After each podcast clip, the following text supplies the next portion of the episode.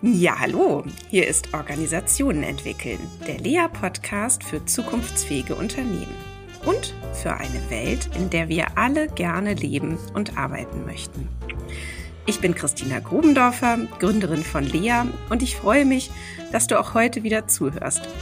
Sicherlich kennst du auch jemanden, für den oder die dieser Podcast wertvoll sein könnte. Dann teile doch diese Episode und hilf dabei, dass unsere Community weiter wächst. Ja, mein heutiger Gast, Karl Frech, ist sozusagen ein Zufallstreffer aus meinem weiten LinkedIn-Netzwerk. Mir war nämlich irgendwann einer seiner Beiträge aufgefallen und habe mir daraufhin sein Profil angesehen und die Frage war, wieso kenne ich diesen interessanten Menschen eigentlich noch gar nicht persönlich? Ja, gefragt, getan. Wir haben uns verabredet, fanden uns sympathisch und spätestens als Karl mir von seinem neuen Web Projekt Basic Book erzählte, war ich hin und weg. Warum können wir nicht aufhören, die Welt zu gestalten? Das ist die Frage und die Idee des Basic Book. Guckt es euch unbedingt mal an. Ja, und vor allem wurde ich neugierig auf mehr. Und genau dafür mache ich ja auch diesen Podcast. Er bietet nämlich die wunderbare Möglichkeit zu lernen und tiefer einzutauchen in die Erfahrungs- und Wissenswelten von Persönlichkeiten wie Karl Frech. Und in die heutige Frage, die nämlich genau diese ist. Warum können wir nicht aufhören, die Welt zu gestalten? Ja, kurz noch was zu Karl. Er studierte visuelle Kommunikation an der Universität der Künste in Berlin und war anschließend elf Jahre bei der Metadesign AG und dort zuletzt im Rahmen seiner Vorstandstätigkeit bis Anfang 2002 maßgeblich am Unternehmensaufbau des Unternehmens beteiligt. Er ist als Berater für die Industrie und für Unternehmen der Branchen Design, Kommunikation und Medientechnologie tätig, erhält Vorträge und Workshops zu den Themen Design, Innovation und Kommunikation. Seine unternehmerische Heimat heute ist aber auf jeden Fall die Fünf Werken Design AG.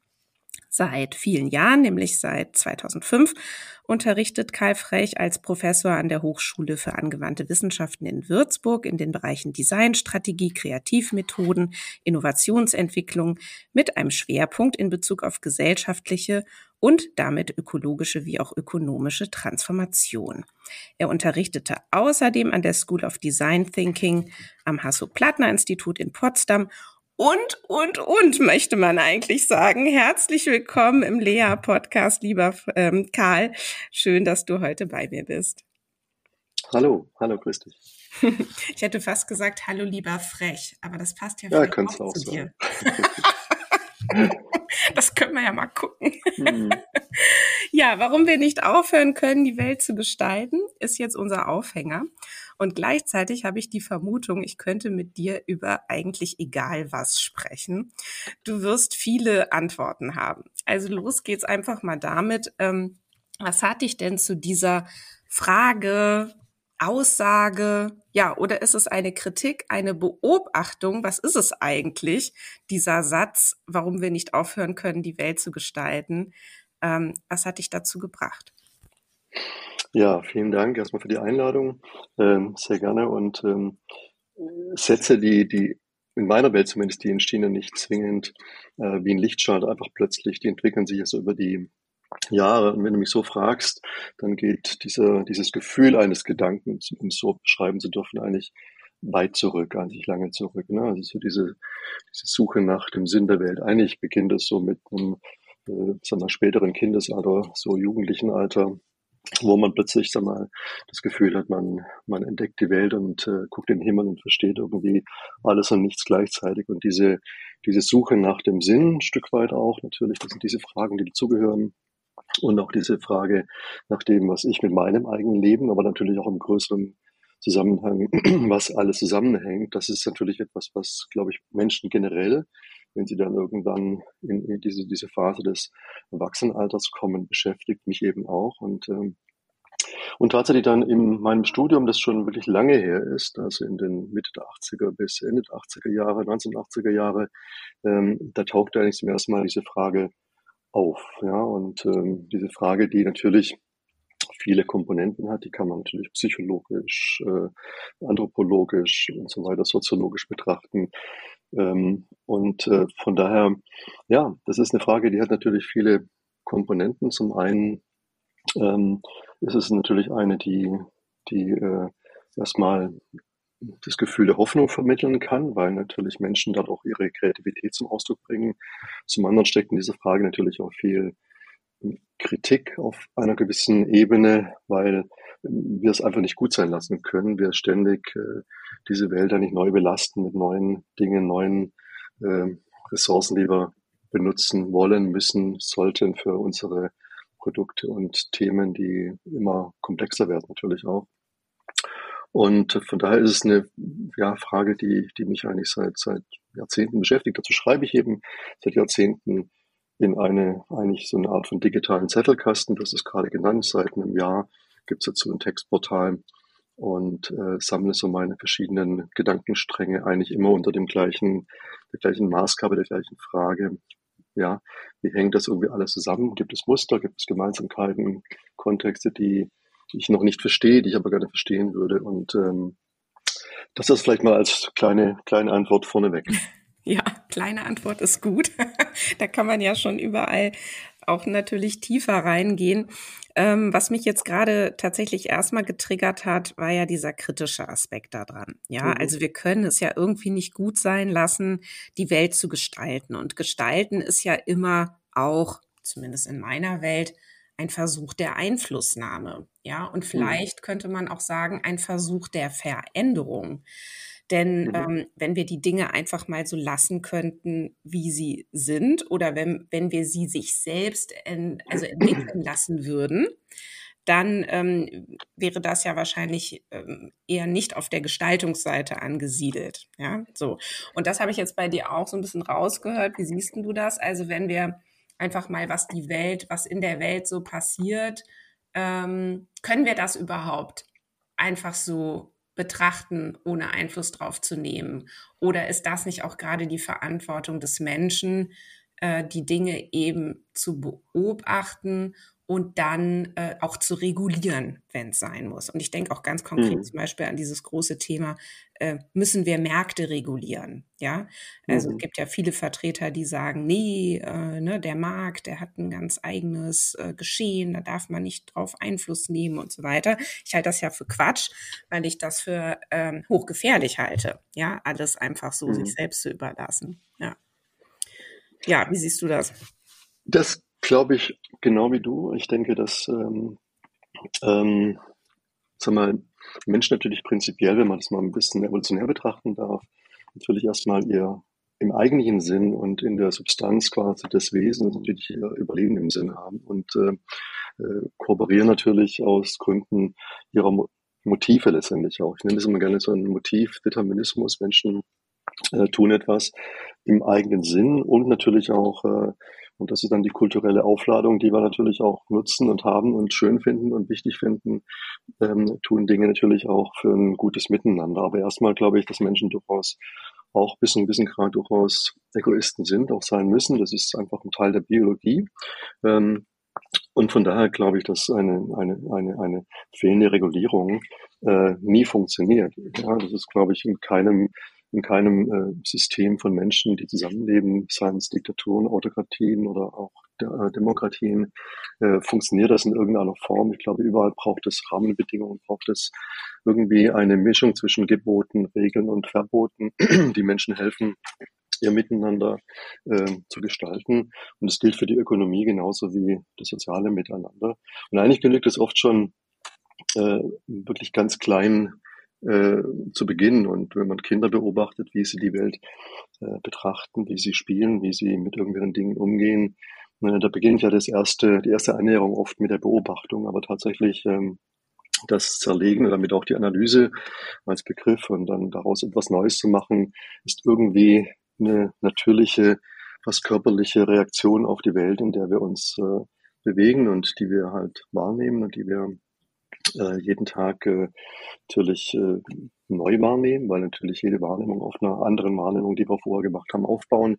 Deswegen sind wir natürlich immer auch Wesen ähm, aus der Komplexität unserer gesellschaftlichen und sozialen Gefüge ähm, und nie alleine. Ja, und, ähm, und das Problem, glaube ich, ähm, weil ich denke, der, Aspekt, den du jetzt ansprichst, ist vor allem der ökonomische, ist sicherlich, dass wir seit sagen wir, 200, 250 Jahren sagen wir, die, die, die äh, eine gewisse Normalität des Lebens, wo man wusste, ich arbeite und dafür mache ich genau das und ich tausche es ein und dann kann ich das nutzen und es bleibt mir erhalten. Diese Normalität geht oder ging eben äh, in den letzten Jahrhunderten zunehmend verloren und wir leben eben tatsächlich in einer Welt, ähm, die multikomplex wird, die immer, immer auch dynamischer wird ein, die geht dynamischer, dass wir in dem Bewusstsein leben, wir können eigentlich alles austauschen, sofort austauschen und die Dinge verlieren natürlich damit auch ihren, ihren Wert ja, mhm. auf, eine gewisse, mhm. auf eine gewisse Weise. Und das ist schon eine Herausforderung. Ich meine, brauche ich jetzt nicht groß ausholen. Ähm, wir leben in einer Welt mit endlichen Ressourcen und ähm, ich denke, dass ähm, in Zukunft äh, die wirklich clevere Innovation jene ist, äh, die nichts Neues schafft, sondern die eher äh, etwas vielleicht gerade nicht macht, die etwas ganz bewusst ähm, äh, unterlässt oder vielleicht sogar wieder simplifiziert, wieder reduziert und einfacher gestaltet. Ich glaube, das werden die innovativen äh, Bewegungen sein, die ein Stück weit auch helfen werden, unsere Zukunft wieder zu sichern. Ja, ja, ich würde gerne mit dir auch nochmal ähm, auf diesen Gestaltungsbegriff äh, äh, kommen, denn ich habe dir gerade so meine Deutung davon angeboten. Mich würde natürlich auch noch mal so dein Verständnis von Gestaltung interessieren, gerade auch mit deinem starken Bezug zu Design. Ähm, guck vermutlich noch mal anders drauf als ich. Äh, bevor ich dich aber darauf antworten lasse, mhm. noch ein Gedanke, äh, der mir gerade kam. Du hast gesagt, das Kind beginnt ja zu beobachten.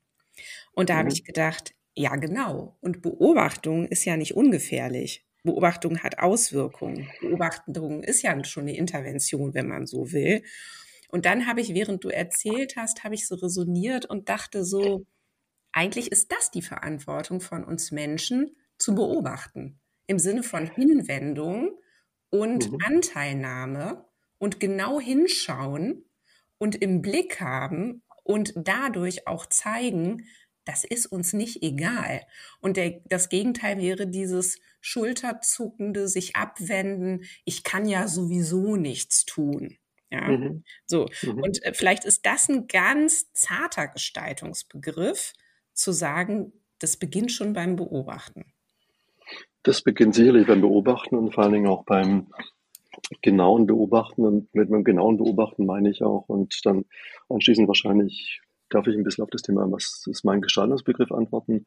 Ähm, das genaue Hinschauen meint, meint natürlich auch in einer gewissen Form das, das Innehalten und äh, nicht sofort ähm, äh, quasi mit so einer mit so einer schnellen Fingerbewegung ähm, zu glauben, alles verstanden zu haben. Ich glaube, wir sind leider konditioniert, dass wir ähm, uns ein bisschen in dieser Hybris wehen, alles schnell verstanden zu haben, alles schnell erkannt zu haben.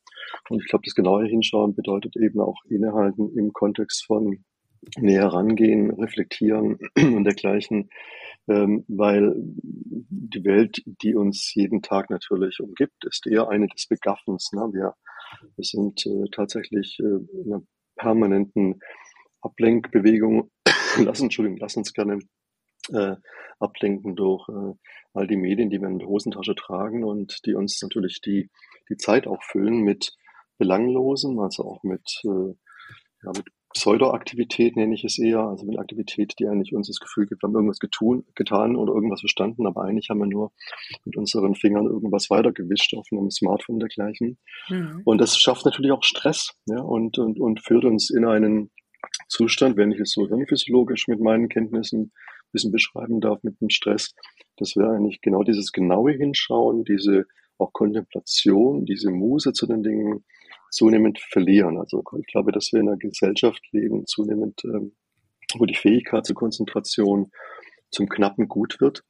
Genauso wie wir auch in einer Gesellschaft leben, wo äh, nicht die Innovationen die Produkte in ihrer Vielfalt äh, die Herausforderungen darstellen, sondern die Fähigkeit der Menschen, diese überhaupt noch in ihrem Leben alle integriert, integrieren zu können, nicht mal nur ökonomisch, vor allen Dingen auch einfach nur ganz konkret. Ne? Und ähm, ein kleines Beispiel, wenn ich das noch sagen darf. Ich meine, äh, früher äh, hatte man aus dem Urlaub irgendwie 30, 60, 80 Bilder mitgebracht. Ne? Und heute ähm, leben wir in einer Bilderflut und Menschen haben meistens schon lange aufgegeben, mit diesen Bildern in irgendeiner Weise noch umzugehen, sondern die sammeln sich wie ein Bilderhaufen in ihrem Leben und sie wissen genau, sie werden die nie sichten. Sie sind einfach nur da. Und äh, dieses einfach nur, dass die Dinge einfach nur da sind, aber keine, keine große Bedeutung mehr haben, schafft natürlich auch eine selbstgemachte Frustration. Von daher ist es ein wackeliges Spiel mit der Beobachtung, mhm. die ist natürlich wichtig und gleichzeitig aber auch äh, schwierig gleichzeitig. Mhm. Ja, spannend. Ja. Mhm. Ähm, wenn du magst, kann ich zumindest mal Gestaltung was sagen, weil das war so, das war, ist mir auch wichtig tatsächlich. Ähm, ähm, ich, wie gesagt, ich bin ja von Haus aus Designer. Das ist so meine, meine, meine tiefste Wurzel und äh, ich bin in diesem damaligen Studium äh, ohne einen eigenen Verdienst, es war ein Zufall der Zeit, ähm, so ein Kind der ersten frühen digitalen Medien geworden oder gewesen. Und ähm, Digitalität ist in, in dem Zusammenhang so das, was äh, mein, mein, mein Leben als Gestalter vornehmlich auch bestimmt hat. Ähm, vor allen Dingen aber ähm, ist es mir immer wichtig, an, an vielen Stellen eben auch heute jetzt gerne bei dir herauszustellen, dass Gestaltung ähm, in meiner Auffassung relativ konzentrische, äh, konzentrisches Potenzial hat. Meistens wird Gestaltung ja äh, oder Gestalter, Designerinnen, Designer werden verortet in einem Prozess, wo am Ende dann letztendlich irgendwie an der Oberfläche noch irgendwas gemacht werden muss. Also irgendwas sollte ästhetisch werden, sollte vielleicht auch noch verständlich werden, informativ werden, aber mit visuellen, mit, mit medialen Mitteln. Und für mich war Gestaltung immer aber ein etwas komplexerer. Ich will jetzt nicht sagen, dass deswegen die Gestaltung alles kann, aber sie kann zu allem eine Position beziehen. Und Gestaltung ist für mich durchaus auch eine, eine Möglichkeit, äh, auch Aspekte der Gesellschaft, auch soziale, äh, soziales Zusammenleben zu gestalten oder sich mit, ähm, mit, mit, mit äh, komplexen Fragen zu beschäftigen, wie sag mal, äh, Systeme zusammengehören, wie die oft deutlich werden oder auch äh, wie letztendlich dann ähm, äh, ja, Dinge, die überhaupt mit Komplexität zu tun haben, irgendwie, irgendwie nachvollzogen werden können. Ich habe gerade ähm, ein schönes Beispiel von einer Studentin, die ich begleiten durfte mit ihrer Masterarbeit, die sich äh, einfach mit dem, dem der, der Frage beschäftigt hat, wie in Regionalverwaltungen, also Kreisen, Städten, Gemeinden, wie dort Kommunikation und wie dort quasi soziale und, und, und ja, letztendlich äh, relevante Entscheidungen getroffen werden. Und wurde dort als Gestalterin letztendlich heute zu einer Beraterin und begleitet und moderiert und organisiert ähm, genau das, worum es oft geht, nämlich die Sichtbarmachung, aber vor allen Dingen auch die Verdeutlichung, wie Menschen miteinander zur Lösung kommen. Äh, und von daher glaube ich schon, dass die Gestaltung einen ganz anderen, ein ganz anderes Bereichsfeld hat, ähm, als es normalerweise in der Öffentlichkeit so gesehen wird. Du, ich, also da sofort Haken dran, denn ähm, äh, so in meinem Verständnis ist ja das genau der Mehrwert von Beratung, ähm, die Aufmerksamkeit von Menschen, die beraten werden möchten, woanders drauf zu lenken oder mhm. ihnen ähm, einen anderen Blick zur Verfügung zu stellen, ja, und der mhm. dann nämlich plötzlich äh, Dinge möglich macht oder äh, eingefahrene Sichtweisen aufweicht oder eine dritte, vierte, fünfte Möglichkeit daneben stellt und sagt, ach so mhm. könnte es ja auch sein, ach so könnte man es ja auch sehen, ja. Und ja. ich glaube, dass das ein ganz, ganz wesentlicher Beitrag von Gestaltung ist, ohne dass sich viele Gestalter, Schrägstrich Designer so verstehen würden. Ja, und ähm, ich denke jetzt gerade nämlich ganz äh, speziell an eine ähm, Kollegin, die gerade auch bei uns bei Lea ähm, neu mit dazugekommen ist, die auch ähm, Organisationsberaterin ist, die aber eigentlich ähm, äh, Visualisierungen macht ja, und mhm. äh, das auf eine großartige Art und Weise tut, aber die das vor allen Dingen auf so eine Art und Weise tut, dass das, was gesagt wurde, plötzlich als Bild oder als einfach in einer anderen Gestaltungsart auftaucht und dann alle nochmal drauf gucken und sagen, ah ja, genau, so habe ich es ja gemeint oder so kann man es mhm. ja sehen, ja. Und dann hat man vielleicht so ein bisschen diesen I knew it all along Effekt, aber das ist gar nicht so. Es kommt einem nur so vor, als hätte man es vorher auch schon gesehen. Ja. So, und das, ja, also das, das beschäftigt mich gerade ganz doll, wie das so passiert. Ja. Das kann ich nur bestätigen. Und, und, und genau diesen, diesen Aha-Effekt, diesen Effekt, jetzt habe ich es wirklich verstanden. Im Englischen gibt es einen schönen Begriff, der sich für mich im Deutschen nicht so gut äh, übersetzen lässt, also tangible, also tangibel, also etwas wirklich äh, so zu vermitteln, dass man es einfach wirklich zum ersten Mal auf einer ganz eigenen, auf eine ganz eigene Weise, eine ganz eigene eindringlichen, eindringliche Weise verstanden hat und begriffen hat. Ja. Ähm, ich glaube, das sind wirklich so Maßgaben und, und, und, und Herausforderungen, wo Gestaltung, die ja, die ja tatsächlich erstmal nicht wirklich äh, per se eine, eine Einzelkompetenz darstellen. Also so gute Gestalterinnen, Gestalter sind eher, glaube ich, mit dem, was sie können, wenn sie es gut können, auf eine gewisse Art Generalisten und die können zu verschiedenen Bezüge herstellen, wissend, dass sie eigentlich in, in fast allen Fällen ähm, nur bis zu einem gewissen Grad auch äh, Expertise, diese Expertise tatsächlich äh, äh, komplett artikulieren können. Also in vielen bin ich natürlich auch Laie und trotzdem versuche ich überall eine, eine Wirkmächtigkeit und eine gewisse Wirkung zu erzielen. Mhm. Ähm, aber das ist wie in der Kommunikation. Ich meine, es gibt auch ähm, natürlich, wenn du so aktuell die laufenden öffentlichen Diskutanten und Diskutantinnen äh, hörst und so. Es gibt irgendwie manche, die eben es verstehen, Kommunikation wirklich ähm, nahbar und, und verständlich zu nutzen. Es ist einfach so ein, aktuell äh, ein Wirtschaftsminister, Klimaminister Habeck, der es, finde ich, sehr gut versteht, äh, komplexe Zusammenhänge äh, erstmal nahbar und verständlich zu erklären und vor allen Dingen aber auch äh, so zu erklären, dass Menschen in dem Fall, ich kann nur von mir natürlich subjektiv ausgehen, das Gefühl habe, äh, ich werde ja auch ernst genommen, mir wird ja das, mir wird auch das erzählt, was tatsächlich ist, ja. Und ähm, das ist etwas, was, glaube ich, äh, äh, in unserer Welt extrem wichtig ist, diese die nicht nur diese, diese, diese Verführungsebene, weil das macht natürlich äh, die Kommunikation im Narrativ der Werbung natürlich ständig, sondern tatsächlich authentisch und echt zu sein. Ich glaube, wir haben eine große Sehnsucht nach dem, nach Wahrhaftigkeit und Echten in einer Welt, wo im Prinzip natürlich diese digitale Aura um uns herum ständig uns das Gefühl gibt, ähm, was ist da überhaupt noch echt? Ja, ich meine, das meiste, was uns umgibt, äh, wird skeptisch beobachtet, aber es könnte ja alles irgendwie fake sein. Alles könnte deep sein. Sind es noch echte Bilder? Sind es noch echte Filme? Sind es noch echte Texte? Sind es noch echte Menschen? Ähm, und das schafft natürlich äh, großes Misstrauen. Und da ist Gestaltung oder Design und Kommunikation gefordert, tatsächlich auch mitzuhelfen, die Welt zu erklären und die Welt so so äh, sichtbar zu machen, zu beschreiben, dass Menschen auch wieder äh, das Gefühl haben, ähm, ich kann mich hier in einer gewissen Sicherheit wähnen. Genau.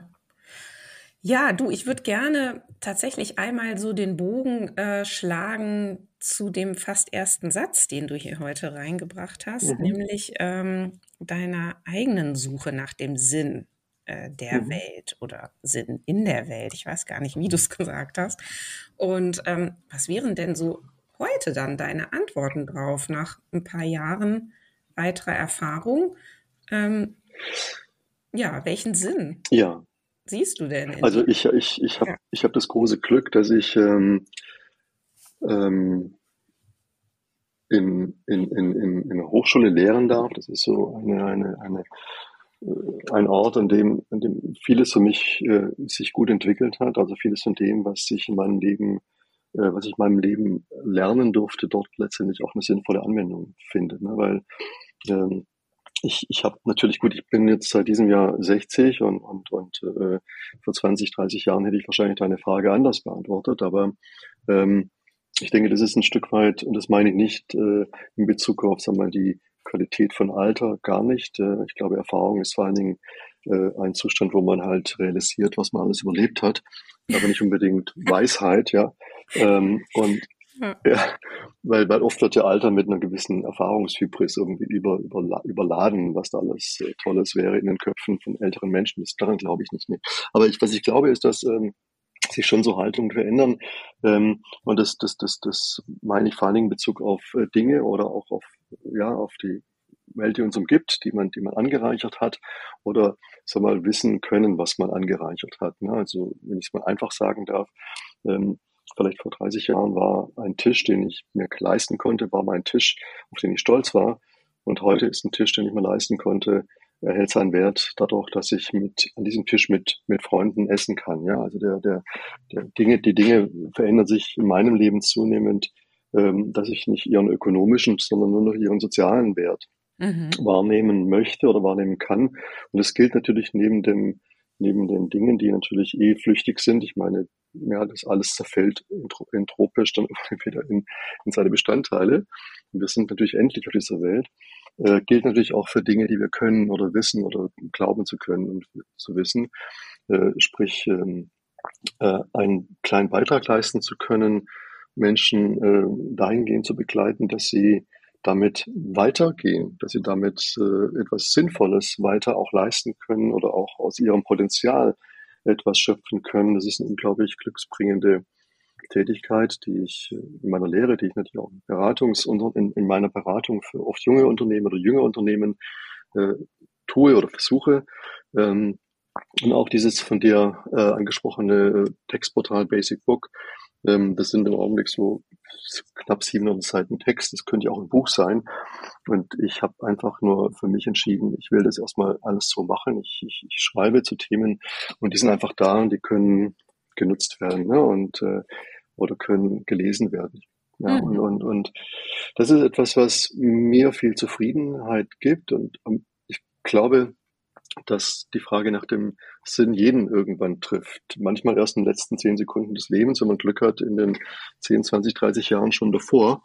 Ähm, und dann geht es sicherlich nicht um äh, ökonomische, sondern eher um, um emotionale Faktoren. Nämlich habe ich ein gutes Leben geführt, habe ich, äh, war ich liebesfähig, war ich bündnisfähig, war ich ja auch dahingehend äh, beziehungsfähig mit Menschen, äh, wurde ich gemocht, ja, und, und, und, und all diese Fragen, das ist letztendlich das, glaube ich, was uns als Menschen ausmacht und vieles andere drumherum ist äh, doch eher, sagen wir mal, das Framing, die Struktur, die Organisation des Lebens, aber nicht das wirklich äh, Wertvolle im eigentlichen Wortsinne. Mhm. Ja, ähm, total interessant. Also mh, mm, viele suchen ja den Sinn irgendwie im Außen, ja, oder, oder auch in der Zukunft. Oder, und das hast du jetzt auch reingebracht als Komponente in der Vergangenheit, ne? So im Sinne einer mhm. Reflexion. Wie lief es denn so, ne? Wurde ich äh, und so weiter. Und ähm, also mein, mein, mein aktuelle, also meine aktuelle ganz starke Meinung dazu ist, wir finden den Sinn nur im Hier und Jetzt. So. Mhm. Und in diesem, was ist denn jetzt? Und das, klar, das kann sich natürlich speisen aus, ne? meine Gedanken gehen in die Zukunft, meine Gedanken gehen in die Vergangenheit oder sonst wohin nach außen. Und ich glaube, das ist es einfach nicht. Und ich denke auch, dass so diese ganzen hohen Ansprüche an Leute, sie müssen irgendeine wahnsinnig sinnvolle Tätigkeit verrichten, auch einen totalen Stress auslösen kann und das Gegenteil hm. bewirken kann. Und wieso sollte bitte ein Gabelstapler nicht das Gefühl haben, eine hochsinnvolle Tätigkeit auszuüben. Ne? Also das sind zum Beispiel so die Diskussionen, die mir gerade total auf den Geist gehen, dass mhm. ähm, auch viele ja jetzt äh, in der jüngeren Generation auch machen sich auch einen Druck ohne Ende. Die ähm, mhm. äh, treffen teilweise schon gar keine Entscheidung mehr, was sie studieren wollen oder wo sie arbeiten und, und sind in so einem Stuck-State, weil sie Angst mhm. haben, eine falsche Entscheidung zu treffen, denn es könnte ja vielleicht nicht sinnvoll genug sein, was sie tun. Wahnsinn. Ja? Absolut. Also ja, aber, die Schattenseite dieser Sinnarbeit, finde ich. Ne? Ja, und auch eine Schattenseite natürlich unserer, unserer durchaus, ich nenne es immer gerne hyperkomplexen Welt, die uns ähm, ja kaum noch, kaum noch Raum, also diese weißen Flecken der Entspannung, die gönnen wir uns ja kaum. Es gab, glaube ich, im vorletzten oder vor drei Wochen in dem damaligen Spiegel gab es einen Artikel über das Thema Arbeit und Überlastungs Tendenzen von Arbeit, äh, Stress und, und, und psychische Probleme, die, ähm, die damit zusammenhängen und äh, Depressionen. Ich, äh, ja, all das. Ich bin da immer skeptisch. Ne? Ich bin nicht, nicht unbedingt sicher, ob, ob per se die Arbeit ähm, ähm, anstrengender, herausfordernder wurde. Ich glaube, was vor allen Dingen uns äh, in diesem ganzen Konstrukt äh, zu überlasteten Wesen macht, ist, dass wir natürlich die Arbeit nicht mehr in einem bestimmten Zeitfenster äh, beheimaten, sondern dass wir uns permanent überlasten, dass wir natürlich, wir gehen aus dem Büro oder aus einer Arbeit oder gehen vom, steigen vom Gabelstapler runter und, äh, und lassen uns sofort wieder ein auf eine, eine Art von Interaktion oder auch Permaaktion, nenne ich das, nenne ich das lieber, mit irgendwelchen Gerätschaften. Wir sind ständig erreichbar und wir reagieren permanent auf irgendwelche äh, Messages oder Snapchats bei jüngeren Leuten und dergleichen. Und das ist natürlich etwas, was ähm, uns so wie so Hasen im Feld macht. Die Hasen brauchen halt große Ohren, damit sie nicht irgendwie erwischt werden. Ne? ähm, und und die sind immer, die sind immer, immer alert. Ne? Also und dieses Prinzip immer immer alert zu sein, ist glaube ich äh, für das, was wir eigentlich brauchen, nämlich äh, kontemplatives, äh, wirklich mal äh, ruhig zu sein, einfach mal still zu sein und äh, äh, in sich zu spüren, was ist wirklich gerade wichtig, weil ich glaube, wir machen ja Tag äh, weit über 90 Prozent nur was dringend ist, aber nicht was wichtig ist. Ne? Und mhm. damit beginnt ja auch schon das, das Problem unseres Stresses, dass wir uns permanent äh, äh, ja, Prokrastination ist ein Stichwort, dass sie Dinge, Dinge aufschieben, weil es gibt immer noch was Dringendes, was noch kurz, kurz gemacht werden muss, bevor man was das wirklich Wichtige tut. Und dann ist natürlich, ja, also das ist, äh, wir leben halt in einer extrem hyperökonomischen Welt, die, wo das Produkt und die Produktion und die Produktivität äh, und die Leistung im Vordergrund steht. Und das beginnt ja auch bei unserem Schulsystem, was sich ja eigentlich kaum unterscheidet von äh, der Idee, wie, wie, wie, wie eine Fabrikation in, einem, in der Industrie ja. auch organisiert ist. Ne? Total. Und da, da habe ich meine große Sorge, dass wir, wenn hm. ich, äh, gerade weil ich glaube eben, dass nicht nur, weil ich jetzt in dem Bereich selber tätig sein darf, dass wir äh, uns viele Probleme noch schaffen werden, weil wir das Thema Bildung oder auch Umgang mit Potenzialen von Menschen nicht wirklich äh, im nicht wirklich kreativ, nicht wirklich umfassend und gestaltbildend äh, verstehen, sondern nur halt in so einer Syntax von Aufgabe, Abgabe, Aufgabe, Abgabe. Und die eigentliche Person in diesem Bildungssystem, also die junge Person und die Menschen, ähm, nicht wirklich gesehen werden. Ne? Also nicht, ich, das ist kein Bashing gegenüber wirklich sicherlich vielen guten Lehrerinnen und Lehrern, aber das System per se äh, ist irgendwo in den äh, im, in der zweiten Hälfte des letzten Jahrhunderts noch stecken geblieben. Ja, ich stimme dir zu. Ähm, ich würde aber trotzdem gerne da gar nicht hm? noch mal tiefer reingehen, nein, nein. sondern ähm, fast ja auch schon so Richtung Ende unseres Gesprächs leider, würde mich wahnsinnig interessieren, ähm, wie du das alles, was dich ja auch ausmacht, beschäftigt, die Art und Weise, wie du über die Welt nachdenkst, wie erleben das eigentlich deine Mitarbeiter, Mitarbeiterinnen? Ne? Also du bist Unternehmer, du bist auch Chef, hast ne, viele Jahre als Führungsperson gearbeitet. Ähm, was bist du denn dann da für die Leute oder wer bist du denn da, wenn man die so fragen würde? Wie schlägt sich das nieder in der Zusammenarbeit mit dir? Hm. Das ist äh, ähm, natürlich eine Frage, die man selbst nicht so gut beantworten, antworten kann. Ähm, ich, also wenn ich es mal runterbrechen darf auf, eine einfach, ein einfaches Level, also was ich, was ich mein Leben lang eigentlich war, in der Industrie gibt es ja am Fließband gibt es sogenannte Springer. Ne?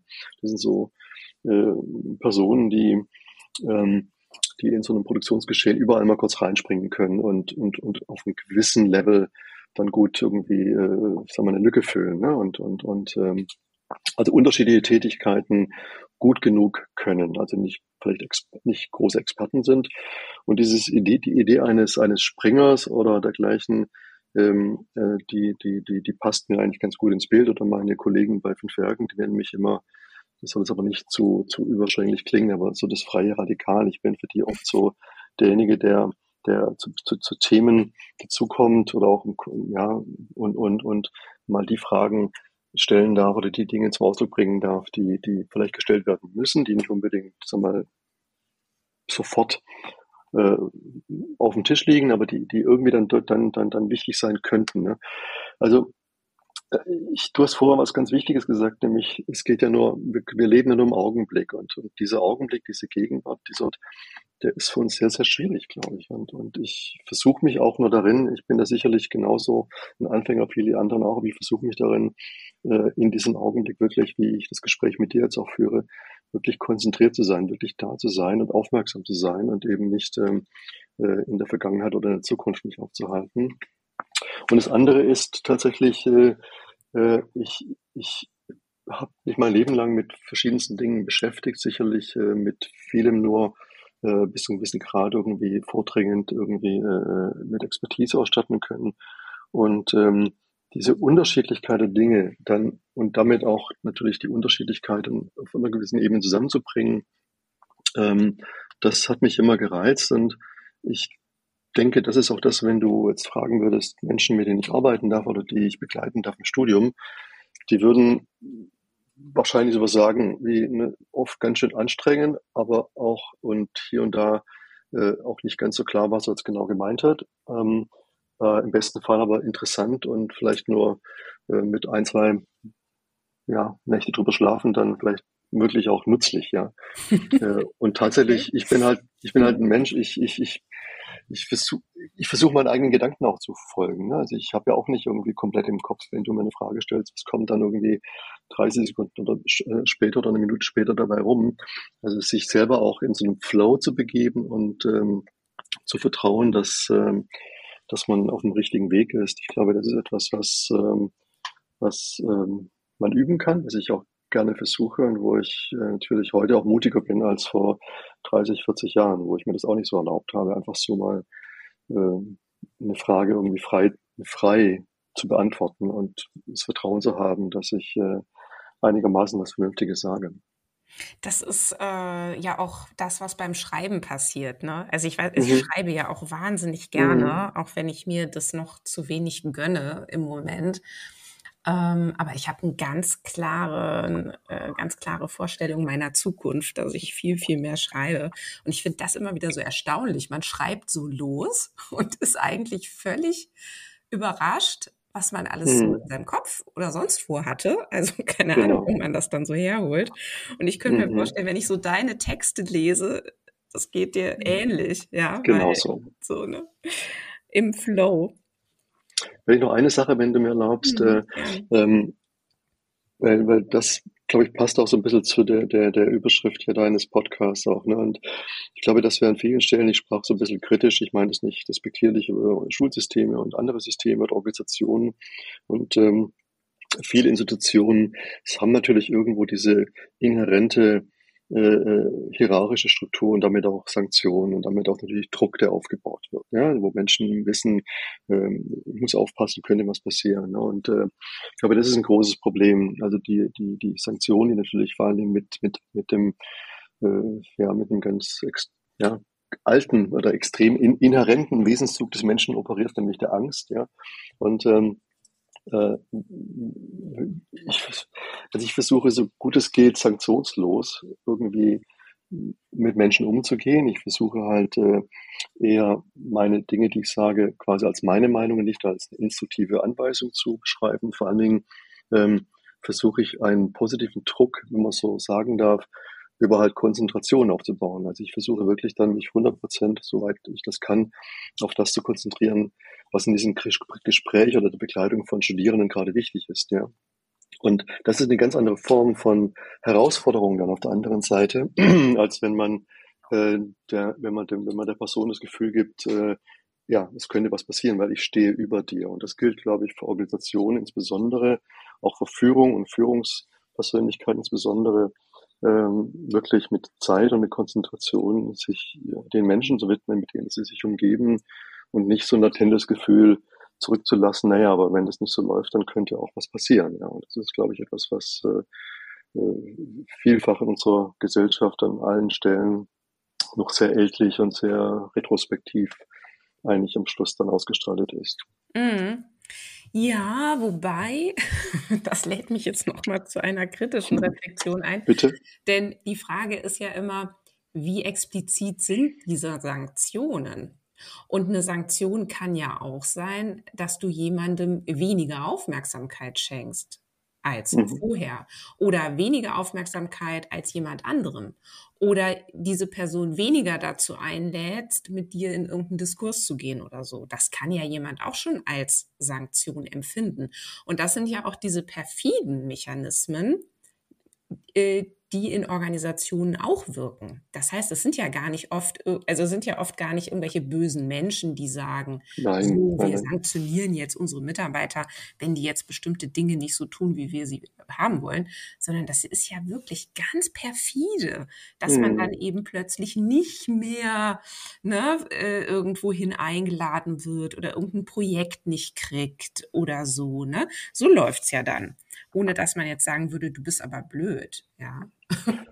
Das, und genau an der Stelle natürlich würde man sich wünschen, würde ich mir wünschen, äh, dass gerade Führungspersönlichkeiten den Mut hätten, genau äh, über diese, diese, diese Entscheidung, jemanden nicht einzuladen, weil äh, man vielleicht einfach das Potenzial für diese Aufgabe nicht sieht und dergleichen, darüber wirklich eben auch offen, offen und, und, und, und verständlich und, und, und konstruktiv zu sprechen, weil ich glaube, Mhm. äh, es ist viel, es ist viel schlimmer, genau diese perfide, dieses perfide, dieses perfide Realisieren von, äh, jetzt bin ich plötzlich nicht mehr dabei, als wenn man ein, ein ehrliches und offenes Gespräch hat und das Gefühl hat, okay, äh, das ist ein auf, aufrichtiger, ein aufrichtiges Feedback und damit kann ich jetzt auch umgehen. Mhm. Ähm, das ist schwierig, aber auf jeden Fall immer, glaube ich, für Organisationen, wenn man über die Kultur sprechen darf und damit auch das Identitätsstiftende, äh, der bessere, bessere Weg. Und braucht natürlich bei denen, die führen dürfen, äh, etwas, was, äh, sag mal, ein ältlicher Begriff ist, aber der nicht ganz zentral ist, ein bisschen mehr, ein bisschen mehr Demut und ein bisschen mehr Empathie und ein bisschen mehr Zugewandtheit, äh, eben sich auch zu trauen, auch diese Gespräche dann zu führen und, und das auch zum Ausdruck zu bringen, wissend, dass es vielleicht im ersten Moment äh, vielleicht nicht gefällt, aber dann trotzdem, sagen wir zumindest äh, echter und wahrer ist, als äh, einfach jemanden nicht mehr anzurufen. Wunderbar. Mit Demut und Emput, Em, Empathie, Empathie. Demut und Empathie schließen wir diesen Podcast heute. Lieber Karl, vielen Dank. Wir sind an allen möglichen Dingen vorbeigekommen und ja, es war ein richtiges Geschenk, mit dir zu sprechen. Ich danke dir, Christina. Dankeschön. Tschüss. Ciao. Ja, das war Organisationen entwickeln, der Lea-Podcast für zukunftsfähige Unternehmen. Danke, dass du wieder deine Zeit mit mir verbracht hast. Gefällt dir mein Podcast? Dann würde ich mich riesig freuen, wenn du den Podcast in deinem Netzwerk weiterempfiehlst. Und falls du über Apple Podcast oder Spotify hörst, dann gib uns doch auch gleich fünf Sterne. Das hilft uns enorm dabei, weitere Menschen zu erreichen, denen es auch ein Anliegen ist, eine Welt zu schaffen, in der wir alle gerne leben und arbeiten möchten. Tschüss, bis zum nächsten Mal.